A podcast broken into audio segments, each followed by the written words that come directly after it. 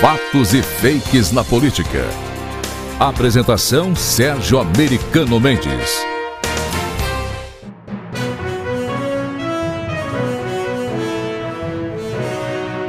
Cadê a Argentina? Os hermanos argentinos sumiram do noticiário da grande mídia. Eu achei muito estranho e resolvi investigar. Não custa lembrar que na pandemia do ano passado, o governo socialista de Alberto Fernandes e Cristina Kirchner eram constantemente apresentados como um excelente modelo a ser copiado pelo Brasil. Quem não se lembra das longas reportagens elogiando o fechamento completo do comércio na Argentina, como um perfeito exemplo do fique em casa, a economia a gente vê depois. O fechamento total das fronteiras e todo tipo de elogio. Lá eles têm presidente. Sempre as comparações eram negativas em relação ao Brasil. Pois é, agora sumiram do noticiário.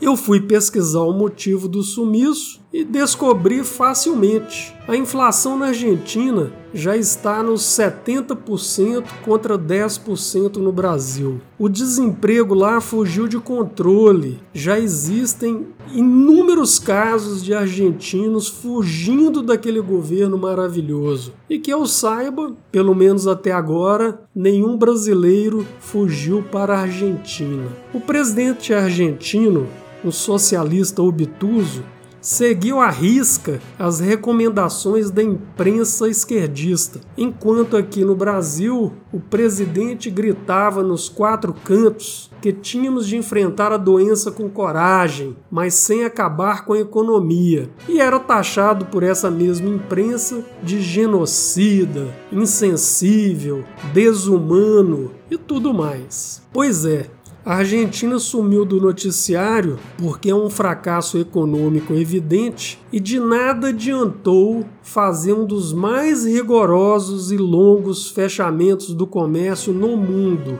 O índice de óbitos foi até maior do que muitos outros países. Além do mais, eles também estão atrasados na vacinação, ou seja, um vexame completo.